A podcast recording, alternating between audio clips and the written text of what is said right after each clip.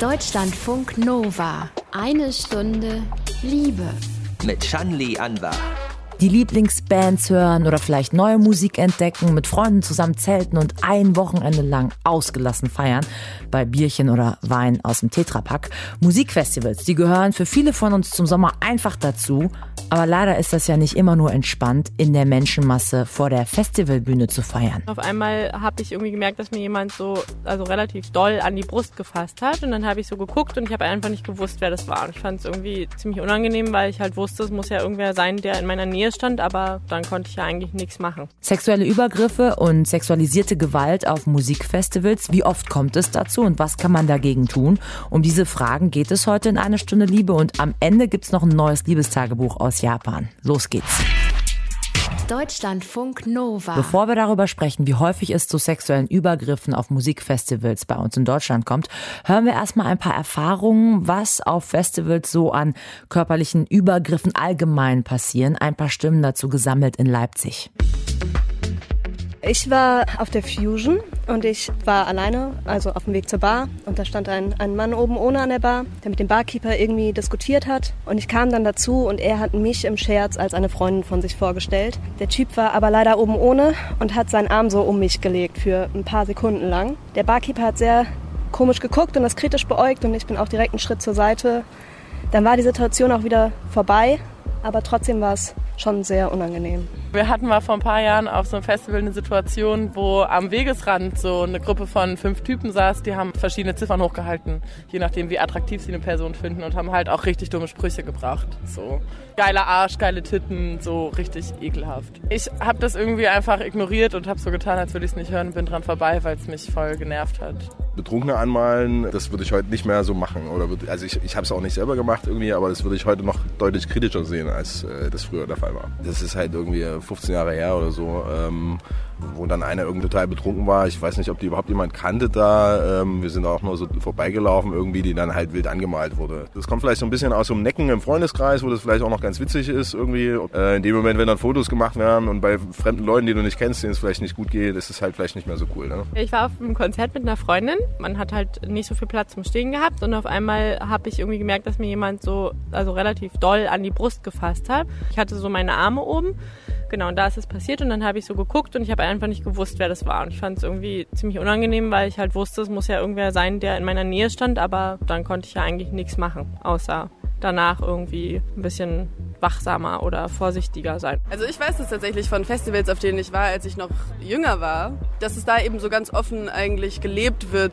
seien es jetzt irgendwie solche Abschleppzonen, die dann Leute abgesperrt haben mit Absperrband oder so ganz übergriffige Kommentare vor allem, die ja da als normal gelten, was ich wirklich eigentlich erst im Nachhinein verstanden habe, weil ich jung war und unerfahren und ich wusste, dass es anders geht, glaube ich, auf anderen Festivals mit einer friedlichen Atmosphäre. Das ist natürlich das Problem, wenn so viele Leute nicht darüber nachdenken, dass es dann im Grunde zu einer kollektiven Grenzüberschreitung kommt die in dem Kontext als normal gesehen wird. Kollektive Grenzüberschreitung, so groß muss es nicht immer sein, aber es kommt zu Grenzüberschreitungen, ganz klar. Und wie oft das passiert, darüber sprechen wir gleich weiter in eine Stunde Liebe. Deutschlandfunk Nova. Sommerzeit ist Festivalzeit. Wir reden heute über sexuelle Belästigung auf Festivals und wollen kurz klären, wie oft kommen solche Übergriffe auf Musikfestivals überhaupt vor. Deutschlandfunk Nova Moderator von Eine Stunde Liebe, Till Opitz. Ähm, wie ist das? Gibt es klare Zahlen und Daten dazu? Nicht wirklich. Anzeigen wegen Vergewaltigung und sexueller Nötigung, die werden in Deutschland zwar erfasst, aber eben nicht, wo sie geschehen sind. Also ob das zum Beispiel auf einem Festival passiert ist. Letztes Jahr gab es laut Polizei insgesamt in Deutschland über 9200 Fälle mhm. sexueller Nötigung und Vergewaltigung. Ganz, ganz überwiegend betroffen Frauen. Aber möglicherweise gibt es auch noch mehr als diese 9000 Fälle, denn eben nicht alle Taten werden angezeigt. Wie ist das jetzt auf Festivals? Gibt es da konkrete Zahlen? Auch nicht so wirklich. Beim Hurricane Festival zum Beispiel, da gibt es nur Zahlen von 2017.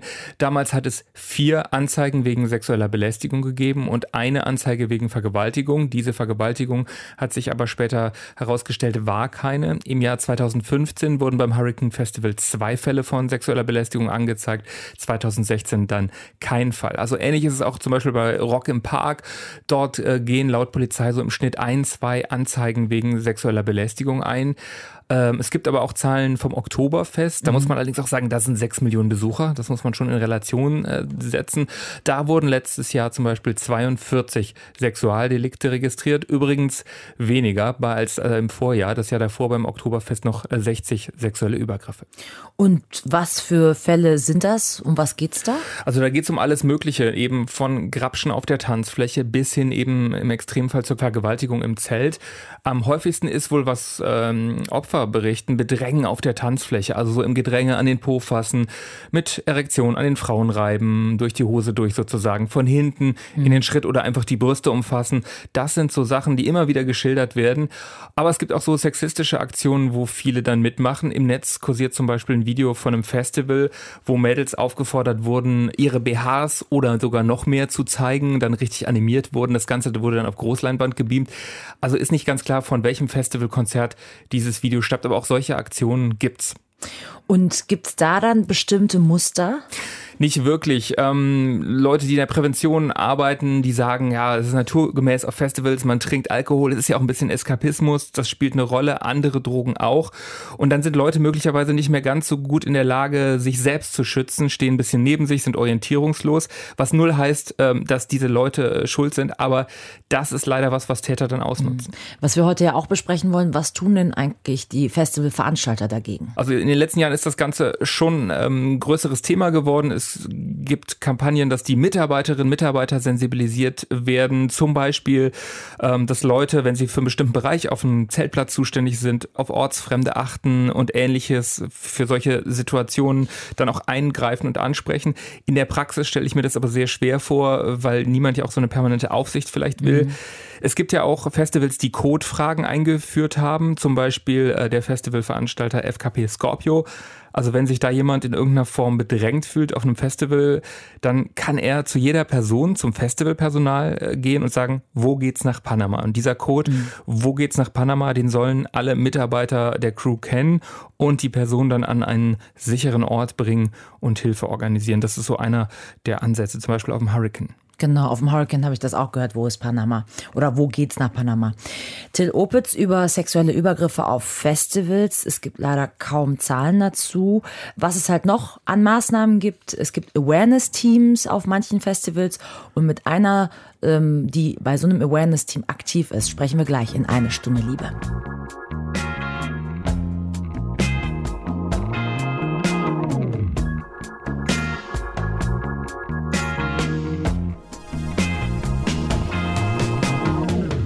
Wie ist das mit sexueller Belästigung auf Musikfestivals? Um diese Frage geht es in eine Stunde Liebe. Und es gibt zum Beispiel eine Umfrage aus Großbritannien. Da haben 30 Prozent der Festivalbesucherinnen angegeben, schon mal sexuelle Belästigung auf einem Festival erlebt zu haben. Also ziemlich krass.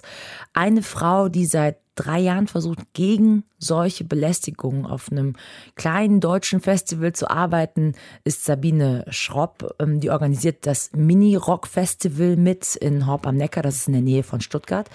Ähm, Sabine, was macht ihr da genau gegen sexuelle Belästigung? Also wir haben auf dem Mini-Rock-Festival so ein Awareness-Team etabliert.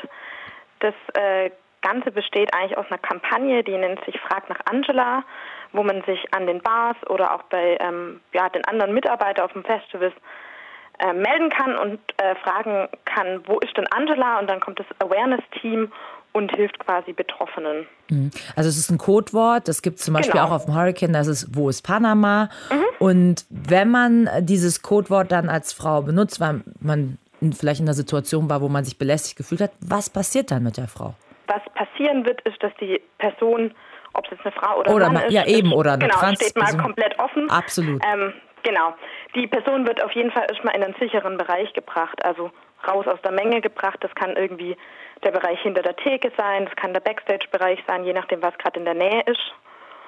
Und dann werden unsere Mitarbeiter das Awareness-Team verständigen und das kommt dann eben dazu. Also das sind ausgebildete und geschulte Mitarbeiter und Mitarbeiterinnen und die werden sich dann um diese Person kümmern und erstmal fragen, was denn die Person im Moment eigentlich braucht. Und was sie so erlebt hat, ist das dann auch Thema?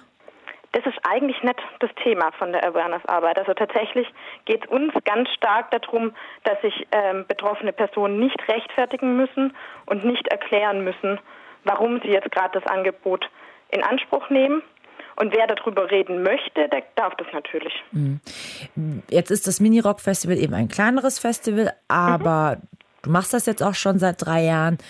Hast du selber auch schon Personen dann betreut? War das für dich ähm, ja etwas, wo du vielleicht auch mal überrascht warst zu sehen, was da so für Fälle kommen, was da für Leute kommen? Oder hielt sich das eigentlich im Rahmen? Hm, also überrascht war ich, glaube ich, nicht, weil ich mich mit diesem Thema natürlich auseinandergesetzt habe hab und weil wir dieses Awareness-Team natürlich eingeführt haben, weil wir wissen, dass sowas passiert auf Festivals. Mhm. Und ähm, ich war vielleicht bei meinem ersten Fall tatsächlich ein bisschen überrascht, weil er sich wahnsinnig früh ereignet hatte. Also wir hatten so gefühlt gerade erst die Tore unseres Festivals geöffnet und dann äh, war da direkt eine Person, die unsere Hilfe gebraucht hat.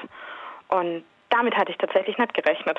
Was ich schon gut finde, du sagst ja ganz bewusst immer Person, um zu sagen, Geschlecht spielt eigentlich mhm. keine Rolle. Aber ich kann mir schon vorstellen, dass ihr Erfahrungswert habt, wie viele Leute so euch ansprechen und wie da so der Männer-Frauen-Anteil eigentlich aussieht.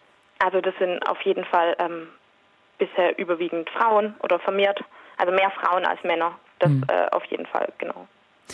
Ähm, noch was, was ein Festival vielleicht gegen sexuelle Belästigung machen kann, was bei euch, finde ich, ähm, beim Minirock Festival so ein bisschen hervorsticht, wenn man auf der Internetseite guckt, ist ein mhm. ganz klarer Reiter bei euch, der Punkt Werte.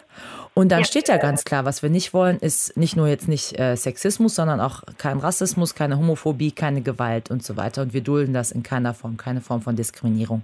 Ja. Ähm, vermisst du das von größeren Festivals manchmal, so ein Bekenntnis?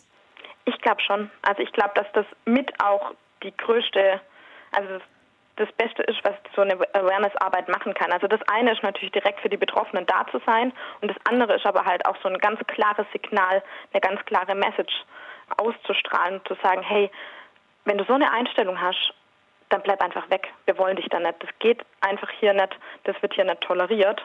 Und ich glaube, dass das wirklich wichtig ist, da auch mal ein Statement zu setzen und auch für ähm, die Werte, die man als Team, als Organisator vertritt, für die auch einzustehen auf seinem Festival. Dann die Frage so ein bisschen, wann geht es eigentlich los mit sexueller Belästigung? Was so eine Grenzüberschreitung angeht, wird das vielleicht ja unterschiedlich empfunden. Der eine denkt, das ist ein Flirt, der andere denkt, das ist eigentlich schon eine Grenzüberschreitung. Ja, ähm, das ist tatsächlich ein schwieriges Thema, beziehungsweise ich finde es gar nicht so schwierig. Im Endeffekt, ähm, für mich ist eine sexuelle Belästigung immer dann, wenn die persönliche Grenze von jemandem überschritten wird. Und diese persönliche Grenze ist natürlich für jeden eine andere, aber genau darauf gilt es halt, sich einzustellen und eben ja, vielleicht mal langsam ranzutasten und zu schauen, ist es für den anderen okay oder ist es nicht okay und sich im Zweifelsfall einfach vorher ein Einverständnis zu holen. Es ist ja so, dass die Debatte so um sexualisierte Gewalt, also die MeToo-Debatte, jetzt bald mhm. zwei Jahre alt ist. Hast du das Gefühl, dass sich das Reden über sexuelle Übergriffe seitdem verändert hat? Also reden wir mehr darüber auch auf Festivals? Ich glaube schon. Also ich glaube vor allem auch, dass es mittlerweile für Betroffene einfacher ist, darüber zu sprechen und dass man eher das Gefühl hat, dass man nicht so ein Einzelfall ist. Und dadurch, glaube ich, fällt den Leuten leichter, das zuzugeben und damit auch entsprechend umzugehen. Und ich glaube, dadurch ähm, rückt auch so ein bisschen die Schuld oder so eine wahrgenommene ähm, Teilschuld von den Betroffenen ähm, mehr in den ja, Hintergrund, beziehungsweise die, also die Betroffenen haben dann nimmer das Gefühl, sie sind irgendwie da mitschuld und sie sind die Einzigen, denen sowas passiert, sondern sie merken, dass das tatsächlich ein größeres Problem ist und dass sie selber an so einem Verhalten gar keine Schuld tragen, sondern dass es die anderen sind. Und dann fällt Reden leichter. Das ist eigentlich genau. gut. Ähm, Sabine Schropp vom Mini Rock Festival, das übrigens am 1. August-Wochenende in kleiner Form wieder in Hopp am Neckar stattfindet, am 2. und 3. August. Danke für das Gespräch. Gerne. Eine Stunde Liebe hier und wir gehen eine Stufe weiter, was die Awareness-Beratung auf Festivals angeht. Die Psychologin Anne Roth bildet solche Festival-Awareness-Teams in Workshops aus. Anne Roth, die arbeitet bei der Fachstelle gegen sexualisierte Gewalt an Frauen in Berlin. Und bevor wir über ihre Workshops sprechen, wollte ich zuerst von Anne Roth wissen, kann man sagen, Musikfestivals, das ist so ein Umfeld, das sexuelle Übergriffe begünstigt, also große Menschenansammlungen, oft sind die Leute alkoholisiert, dann auch noch bis in die Nacht hängt man da. Ähm, ja, es ist verbunden mit Zelten. So pauschal würde ich das mit Nein beantworten. Ich glaube nicht, dass es ein spezielles Umfeld gibt, was sexualisierte Gewalt befördert, sondern es ist etwas, was gesellschaftsweit passiert, auch in Wohnzimmern und hinter verschlossenen Wohnungstüren, genauso wie auch auf Musikfestivals. Es gibt natürlich Dinge, die den, den Missbrauch unter Substanzen befördern auf solchen Veranstaltungen, weil die Substanzen verfügbar sind, weil Leute vielleicht auch sich überdosieren oder von anderen unter Substanzen gesetzt werden. Und deshalb finde ich, ist es ein Ort, wo es wichtig ist, dass es Ansprechstrukturen gibt. Mhm. ich würde mir die aber auch gesellschaftsweit wünschen. Ich finde es schön, dass es in der Clubszene da inzwischen sich die Achtsamkeit dafür erhöht und dass eben auch die Clubbetreiber, die ja schon länger oder auch von Festivals, wo Menschen sich schon länger damit auseinandersetzen müssen, wie ist das, wenn jemand Kontrolle verliert oder zu viel Substanzen konsumiert, wie müssen wir oder wie mhm. können wir damit gut umgehen. Und Sie bieten eben ähm, Workshops an für solche Ansprechpartner auf Festivals, Ansprechpartnerinnen, äh, sogenannte Awareness-Teams. Ähm, können Sie mal beschreiben, worum geht es da konkret in so einem Workshop? Was wird da beigebracht? Es geht eigentlich um zwei große Themen. Das eine ist eine Selbstreflexion, dass die Menschen, die in den Awareness-Gruppen sind, für sich rausfinden, warum machen sie das? Was ist sozusagen ihre Motivation da drin und was sind ihre persönlichen Grenzen? Also wie viel Unterstützung können sie anbieten? Und ab welcher Stelle müssen Sie oder sollten Sie auch an professionelle Hilfen das weitergeben? Und Sie dafür eben zu sensibilisieren, dass Sie sich selbst gut kennenlernen, Ihre Grenzen gut kennenlernen und auch die Ressourcen wissen, wo Sie weiter vermitteln können und wo Sie sich selbst vielleicht auch Hilfe zur Entlastung holen können. Das ist so der eine Bereich. Und der andere ist wirklich, Ihnen Werkzeuge und Tools mitzugeben für Unterstützung von Betroffenen von sexualisierter Gewalt. Also zu wissen, was sind so die Basics in der Beratung, wie sollte so ein Raum gestaltet werden, der erstmal auch Ruhe und Unterstützung bietet. Mhm. Also dass so ein Erstgespräch dann tatsächlich vor Ort stattfinden kann von jemandem, der eben so die Grundlagen geschult bekommen hat. Das ist so der Hauptinhalt der, der Workshops. Was ähm, berichten denn dann vielleicht auch die Workshop-Teilnehmerinnen und Teilnehmer über Übergriffe auf Festivals? Das ist eine sehr breite Palette. Das geht von Belästigungen, Beleidigungen ähm, bis hin zu Vergewaltigung. Also da ist alles mit dabei. Ähm, unter Substanzen, ohne Substanzen, das ist so wie, sage ich jetzt mal, im normalen Leben mhm. auch, ähm, gibt es alles und die berichten auch davon. Und wir haben auch teilweise dann nach den Festivals oder nach dem Sommer dann so eine Nachbereitung gemacht, dass die Teams eben gucken konnten, wie ging es ihnen mit den Fällen, dass wir die Fälle nachbesprochen haben, dass wir überlegt haben, wie kann man vielleicht Sachen auch verbessern. Und aber eben auch, was finde ich in der Antigewaltarbeit eben sehr wichtig ist, zu gucken, wie geht es den Menschen, die Unterstützung leisten. Mhm und dass die auch einen Entlastungsraum haben. Ne? Also dass die, das sind ja jetzt keine psychologischen Fachkräfte oder Sozialarbeiterinnen per se, aber dass die eben auch gucken können, was mache ich denn mit der Belastung oder mit den Bildern, die ich da vielleicht auch mitbekommen habe und mhm. Dass die das nicht dann weiter mit sich rumtragen. Das sind dann eher so Freiwillige innerhalb des Festivalteams, die sich überlegen, ich möchte mich gern für diesen Bereich engagieren. Genau, ja. Mhm. Mhm. Jetzt suche ich mir meistens ja das Festival wegen des Line-Ups aus und nicht ähm, vielleicht, während ich gucke ähm, auf der Internetseite, oh, haben die ein Awareness-Team oder nicht. Was kann ich tun, wenn ich einen Übergriff ähm, erfahren habe auf einem Festival, ähm, mit dieser Erfahrung nach Hause komme und merke, das nagt noch an mir? Das, dafür sind genau wir auch Ansprechpartner. Also in Berlin ist es Lara, aber es gibt ja bundesweit Beratungsstellen, die auch auffindbar sind unter www.superheldin-gegen-gewalt.de. Da kann man das überregional rausfinden. Und ich denke schon, dass es wichtig ist, das ernst zu nehmen und auch zu sagen, okay, wenn mir das nachhängt, vielleicht gucke ich mal, ob so ein Gespräch mir helfen kann. Ne?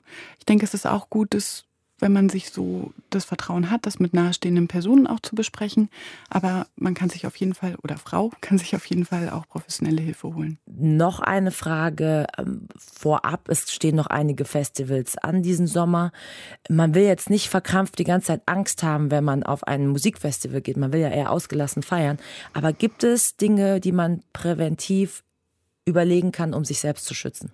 Also ich denke, was immer gut ist, ist in Gruppen aufeinander zu achten oder auch zu zweit. Ne? Also das ist, ähm, wenn man weiß, man will was konsumieren oder man will sozusagen ähm, sich auch komplett gehen lassen, dass es dann gut ist, nicht alleine zu sein, sondern immer auch so ein Stück weit aufeinander zu achten. Das ist, denke ich, das Wichtigste. Aber das ist, glaube ich, auch was, was jetzt Leute nicht nur aus Angst vor sexualisierter Gewalt machen, sondern einfach auch so, um ein gutes Miteinander und ein gutes Festival zu haben. Ähm, genau, das denke ich ist so der beste Schutz. Ähm, als letzte Frage würde ich gern von Ihnen noch eine Einschätzung haben zu einem schwedischen Festival. Das heißt das Statement Festival. Es ist ähm, ähm, gegründet worden. Letztes Jahr passiert es zum ersten Mal. Dieses Jahr wird es auch nochmal stattfinden. Ähm, nachdem es auch in Schweden in einigen Festivals Übergriffe gab, Vergewaltigung, ähm, hat sich, ich glaube, um eine Radiomoderatorin herum eine Initiative gebildet, die überlegt hat, na, was ist, wenn wir ein Festival machen, nur für Frauen, Transgender und non-binäre Menschen und einfach Cis-Männer komplett ausschließen. Ähm, und ich würde gern von Ihnen wissen, glauben Sie, wenn man diese Gruppe ausschließt, dann hat man auch gar keine ähm, Übergriffe mehr und das ist dann auch alles passé? Oder kann es auch unter anderen äh, Gruppen solche Übergriffe geben? Es kann auf jeden Fall auch unter anderen Gruppen solche Übergriffe geben. Ich denke aber trotzdem, dass ich den Gedanken dahinter verstehen kann, um zu sagen, man probiert einen Safe Space ähm, zu kreieren, wo Menschen zumindest die mit Cis-Männern, was ja zumindest nach den Statistiken, über 90 Prozent der Übergriffe der sexualisierten Gewalt sind es Cis-Männer, ähm, dass die Menschen, die damit schon mal schlechte Erfahrungen gemacht haben, was ja sehr viele Frauen betrifft, dass die erstmal sagen, okay, da in dem Kontext kann ich das so ein bisschen vergessen und ähm, mich da sicherer fühlen. Heißt natürlich nicht, dass es nicht auch zwischen Frauen oder zwischen Transmenschen Übergriffe geben kann. Das passiert natürlich auch, aber ich denke, dass es vor allen Dingen für die Menschen, die damit schon schlechte Erfahrungen gemacht haben, erstmal ein Ort sein kann, wo sie so ein Stück weit entspannen und sich sicher fühlen können. Psychologin Anne Roth über sexuelle Übergriffe auf Festivals und die Awareness-Arbeit. Übrigens, das schwedische Festival Statement, bei dem heterosexuelle Männer, also sogenannte Cis-Männer, ausgeladen sind. Wer das mal miterleben möchte, dieses Jahr ist das eher so eine Art Tour, startet am 21. September in Göteborg. Und dann gibt es noch Termine in Stockholm zum Beispiel oder in Malmö. Die ganzen Termine findet ihr auf der Internetseite vom Festival Statement.